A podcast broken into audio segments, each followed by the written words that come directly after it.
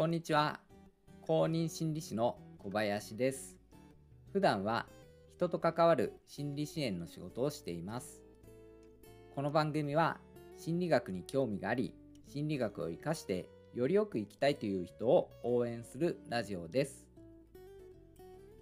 前回の放送では内向型性格と外向型性格の人では刺激に対する脳の反応に違いがあるという話をしました今回は内向型性格にスポットを当てようと思います。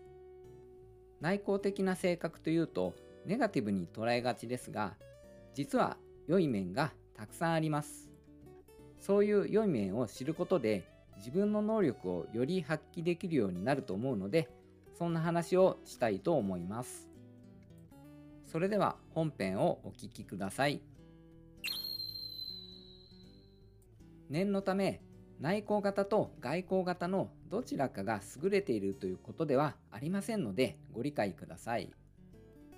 それぞれに長所があるのでそれを生かしていくことがよりよく生きるためのポイントです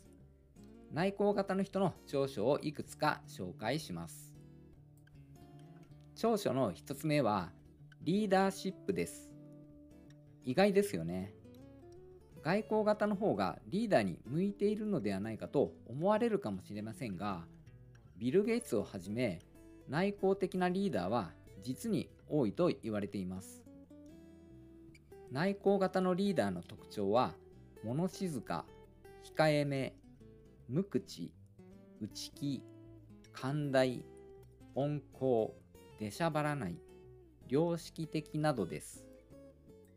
内向的なリーダーは部下がイニシアチブを取る能動的なタイプである時により効果的だそうです。逆に外交的なリーダーは部下が受動的な時により効果的であるそうです。そう考えるとメンバーがリーダーに対して受け身的なチームよりもメンバーが主体的で能動的なチームの方がチーム全体が活性化しやすい気がしますよね。そう考えると内向的なリーダーっていうのは実は有利な場合があるのかもしれないですね。長所2つ目は創造性です。クリエイティブなあの創造の方ですね。内向型の人は一人孤独に物事に打ち込むことができるそうです。大勢でやるよりも1人で孤独にやった方がパフォーマンスが上がるそうなんです。Apple コンピューターをスティーブ・ジョブズと一緒に設立したスティーブ・ウォズニアックも1人でシステム開発に打ち込むことが大変好きだったそうです。ウォズニアックのようにエンジニアとか発明家や芸術家として活躍した人たちに内向型の人が多いということも言われています。長所3つ目は慎重さです。外交型は報酬を期待して出るドーパミンが活性しやすくて非常に行動的になります。